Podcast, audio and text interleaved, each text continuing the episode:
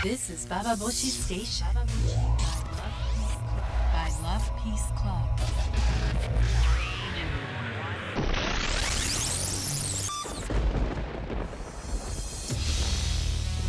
インターネットラジオババ帽子北原みのりです。今日はリンダさんからのメールを紹介します。こんにちは北原さん。最近感じたことをメールします。世の中の風潮というか不景気になってからおうちご飯お弁当ランチおうちカフェなど家と食ということがまた増えているような気がします。最近の悩みなんですがその影響でなのか専業主婦の母親が自分の時代が来たかのようにやたらと私に料理を教えたがります。また料理があまり得意ではない私にです。私も家で食事をしたりオーガニックなものを食べることはもちろん好きです。しかし最近のおしゃれな流行として料理家事を教えたがる雑誌や本やテレビも増えているような気がして息苦しくなってきています。働け家事もこなせ婚活して子供も産めというメッセージに聞こえてしまうのはフェミのひらみなのでしょうか？戦後に戻っている気がするのは私だけでしょうか？北原さんの感じていることを聞きたいです。リンダさんからのメールでした。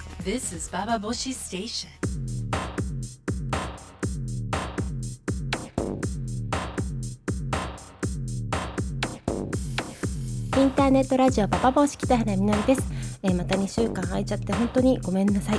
でメールもたくさんいただいておりますので今日はメールを紹介しながら話をしていきたいなと思ってます。そしてまあ最初に読ませていただきましたリンダさんからのメールありがとうございました、えー戦後に戻ってしまっている気がするっていうのは戦前の間違いなのかもしかしたらリンダさんがものすごく若くて戦後っていうのもそもそももうなんか昭和のあの貧しい感じのイメージで書かれてるのかどっちかなっていうふうに思いながら戦後ってそのまま読みましたけれども確かにあのなんか戦前も戦後もあの江戸時代も明治もそんなにも変わらないような感じの部分って一つやっぱずっとありますよね。女が食事作るっていうのはもう絶対譲らないみたいなとこでそれが基本ででちょっとオプションとして男も参加しますとかいまだに男の料理とか言ってるのもあるし、まあ、普通に料理をしている男の人からしてみればなんかそんなことないよそんな時代じゃないよとか、まあ、言われる方もいると思うんだけどもやっぱりベースが女が料理みたいなとこって、まあ、ドラマ見ていても CM 見ていても、まあ、それ絶対あれじゃないですか。で最近私はあのコンビニでハッとされたのはあのすごくおしゃれな可愛いまあまるでオーガニックなあの雰囲気の、ね、こじゃれたカフェっぽい雑誌でタイトルカ「レーご飯。カフェご飯じゃなくてカレーご飯。ダジャレかと思いましたけどね。カレーご飯は彼らが来た時のために作るあの可愛いチャーハンとか可愛いチャーハンってそもそも何っていう話なんだけれども、まあ、そういうのを、作ると。料理をあの料理がうんぬんとかじゃなくてもうそこのあの前提とされているものがちょっともうやめようよっていうような方にはならずにむしろそういうふうに女の人が料理を作るそれはとても幸せなことですっていうところはあの変わらずにそっちがどんどん膨らんでいる、まあ、おしゃれ要素も含めながらっていうのは不思議な気がしますよね。はい、えー皆さんはどうでしょうか、えーリンダさんの感じていらっしゃるように、えーもう昔に戻っちゃってるような気はしていますか？ね、私もねでも昔に思った戻ってんじゃないかっていうふうにまあちょうどですねあの最近知り合いたちと喋っていたことがセックスとか男と女の関係っていうのが若い女子ほど驚くような保守的なことを言うと。例えばあのまあ暴力とか、まあ、暴力受けたりすることをそれだけ真剣に愛されてるからだよねとか例えばストーキングされることをそれだけ愛されてるんだよねとか本気で思ってくれてるしやっぱりあの簡単に別れちゃいけないよとか。そうあなたのことを真剣に思ってくれてる彼。もっとそんな暴力振るったぐらいで別れるなんて。あなたの気持ち嘘だったのとか、まあ、そういうような話をする女性が若い人にあの顕著に目立っているっていうようなことを言った人がいて。でまたその、まあ、性感染症の話にもあったんだけどね。コンドームも「お前だけだよ」っていう言い方をするとあの若い女性がコンドームを、まあ、つけないでセックスしちゃうので、まあ、愛に愛とかそういったことに対してあの、まあ、非常に男の人に対してあの自分が亡くなるような自分の意思がなくなるようなだけど愛愛ってことを貫くことだけが自分の意思であるかのようなそういう付き合い方をしている女の子がでそれが男と女というものだみたいなことを思っちゃってる子が多いんじゃないかっていう話をしてたんですよ。で実際にそれが本当かどうかっていうのは私の体験としてはあの分かんないんだけどね確かにお店に来る女性とかで若い人とか喋ってるとあの彼に喜ばれるにはとか、まあ、そういうことを言う方は、まあ、昔からいたけどさでもやっぱあの若い子と話してた時にやだな若い子とか言ってて自分本当におばさんになったような気がするんだけどでも20代前半のこと話してた時にちょっとその言い方って彼おかしいよとか携帯メールチェックされたとかそういう話聞いた時にでもそれだけ自分のことを気にかけてるんだなって思いましたとかオンリーワンであることみたいなとこにすごくしがみつかなければいけないような気分になってる感じの人で明らかになんか怒んなきゃいけないとこで怒らないとか男の人ってしょうがないよねみたいな諦めとかあったりしてそれはどうそうなったんだろうっていうことは私はすごく思いますね。でさあ最近の調査で男は家にいるあ男は家にいるべきじゃないね男は外に出て女は家にいるみたいなそういう性役割分担をあの、まあ、支持しますみたいなことを言ってるのが30代や40代の女性よりも20代の方が多かったって言うじゃないですか。何なんですかこれはっていうふうにやっぱり思うよね。で40代とかその、まあ、バブルを経験してあの会社で働いて自分頑張ればもしかしたら上に行けるかもしれないよっていうようなことを思いながら、まあ、頑張って働いてきた。女たちは、まあ、そういう役割分担から現実的に離れているけれどもまだ社会に出て実際にいろんな人生を送る前の女性たちがそういう役割分担っていうのはまあ世の中のベーシックなものであろうっていうふうに思い込んじゃってるのはすごく私にとってはあの悲惨なかわいそうだなって気がしちゃいますけどね、えー、皆さん、えー、リンダさんが感じてらっしゃるような、まあ、専業主婦思考女食家、えー、そういったことをまたおしゃれ要素を含めながら、まあ、女に押し付けているような風潮それを実際どう感じてらっしゃいますか？もしそういうことを感じているのであればぜひぜひ意見を聞きたいなと思います。メールはラブあメールは、えっと、投稿するのボタンを押していただくと私が読むメールに来ます。待ってます。ババ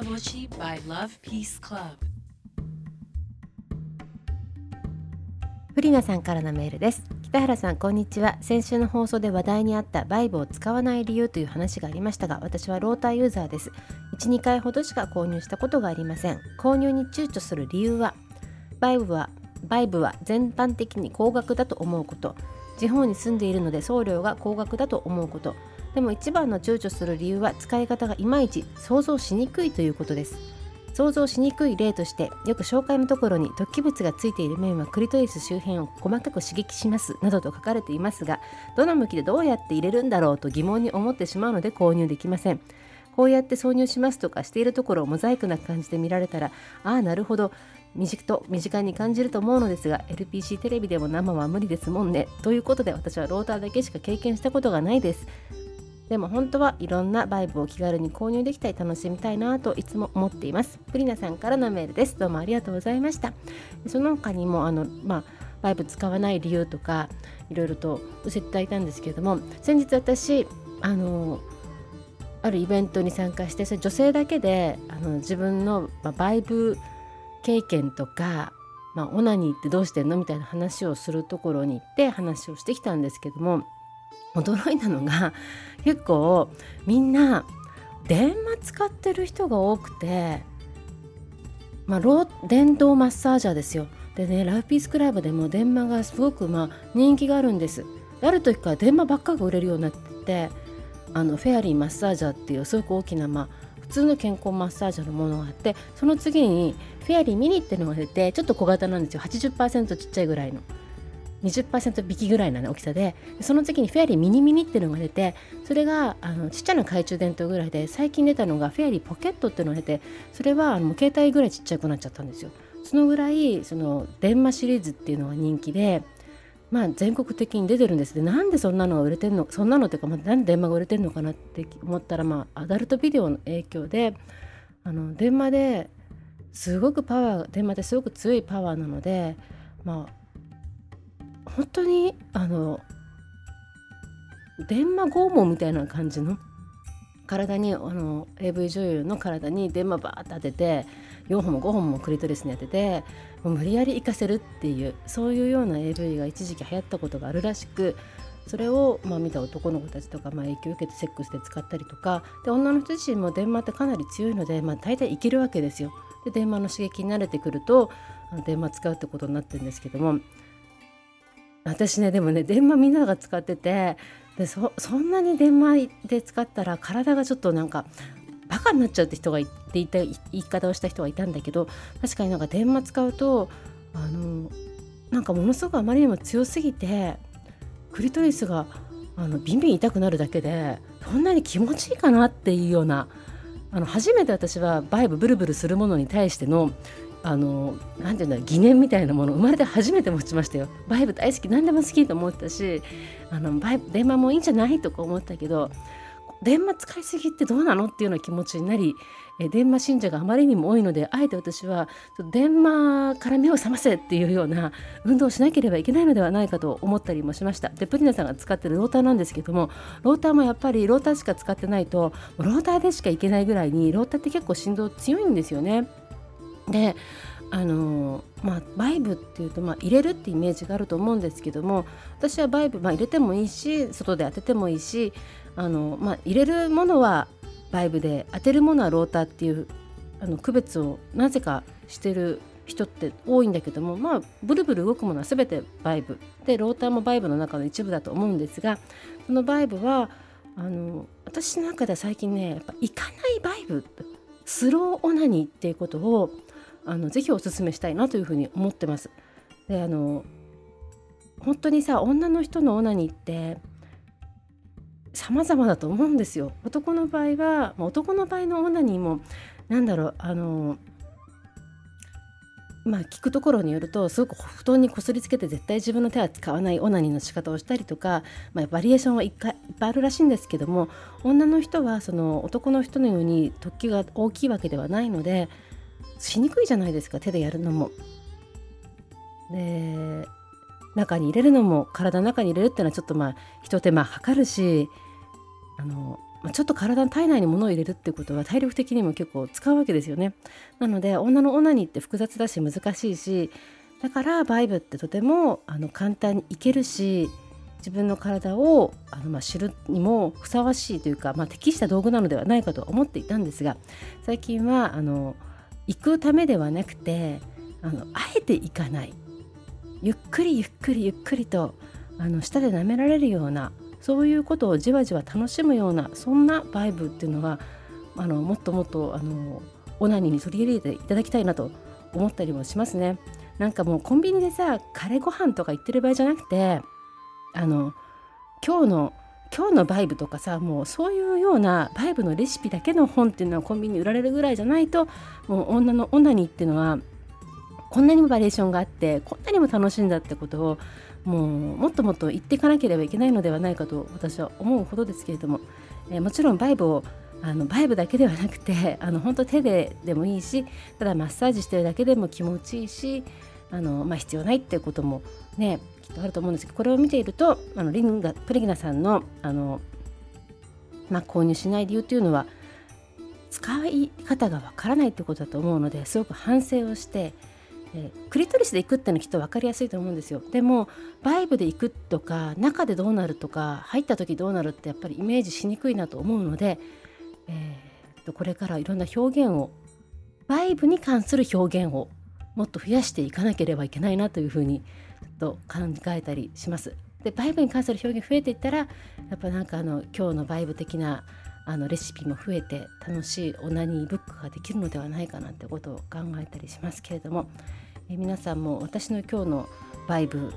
えー、こんな風にバイブを使っていますとかそういうことをぜひ聞きたいなというふうに思いますね。あの前はこんなバイブじゃいけないっていうふうに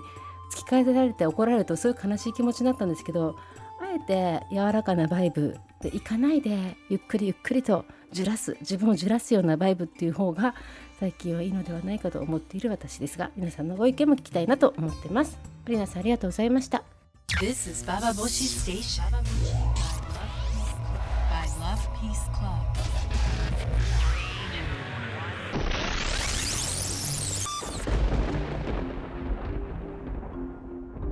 インターネットラジオババ帽子今日も最後まで聞いてくださってありがとうございました。えっとメールがちょっといっぱい来てて来ているのですが全て読めずに本当に申し訳ありません、えー、エロゲーに関してもあの今日いろんな話をしたいなと思いながらあのなんだろう私最近さ京都大学京都教育大学で起きたあの強姦事件集団強姦事件があのまあひどいことになってるじゃないですか。大学側は事件を隠蔽しようとしそして被害者の女性を中傷するようなブログがま立ち上がり mixi の中でも事実とは違うことが書かれて、まあ、女性を中傷してるよね本当にねそういうような、ま、報道が流されでしまいにあの不起訴でそれはあの被害女性が被害者女性が、まあ、被害を取り取り下げて示談にしたからなんだよね。で6人は今釈放されて学校は退学ではなくて定額処分になっているわけですけども、まあ、いずれ彼らはもしかしたら教師になるのかもしれないけれどあの、まあ、この期間非常にあのあっという間だったような気がします。不起訴処分にするまでの、まあ、女性が被害届を取り下げるまでの彼女の気持ちを思うと、まあ、何があったのかってことは、まあ、本人にしかわからないことではあるけれどもあの今回のその女性たちはそうだと言ってるわけ被害者女性がそうだと言ってるわけではないんですけれども女の人はたとえねたとえその場に行って男の人とセックスしたいなと思って行ったりとか酔っ払って誰かとこんなことになってしまったらちょっといいかもなんてそういう気持ちが少しあったとしてそれでそういう期待をしてその場に飲み会に行ったりとか行ったりとかしても彼女がそういう気持ちを持つことと実際に自分が本当に嫌だと思ってることを受けることそれが例えば同じセックスだとしてもセックスじゃないけどねレイプだけどねでもやってることは男からしてみたら同じことだっていうふうに思うんだとしても思うんだという思うっていうことがもうものすごい間違いで彼女がそう思ったからといってそこの結果に結びつくってことはでその思ったこととかその場に行ったことを責められるってことはもうこんなになんか論理の飛躍はありませんってぐらい話は違う話なんだけれども女が性的な欲望とかを持つことでもしくは女が男と酒を飲むことすらもその可能性をあったんじゃないかっていうふうに言われるようなそんな社会に生きてるとしたら本当にこれは怖いことだなというふうに考えます。そういう世界でエロゲーは毎日のようにたくさん作られてゆきそして女の欲望は、少しずつ目をつまい取られているようなそんな気持ちになるのは私だけでしょうか、えー、皆さんからのメールをたくさん読んであのすごく勇気づけられたり、うん、そうだよねって思ったりとか あのそうですね励まされたりなどをしております。えー、皆さんのあの、まあ、性に関することを自分の欲望のこと自分の欲望がなんかきちんと受け止められてないって思うようなこといろんなことを含めてぜひパパ星もこれからあの、まあ、女の欲望をもう絶対守っていくっていうかもっとちゃんと盛り上げていかなければっていうような気持ちでいますので、えぜひぜひこれからも聞いてください、えー、最後まで聞いてくださってありがとうございました。北原みのりでした。パパ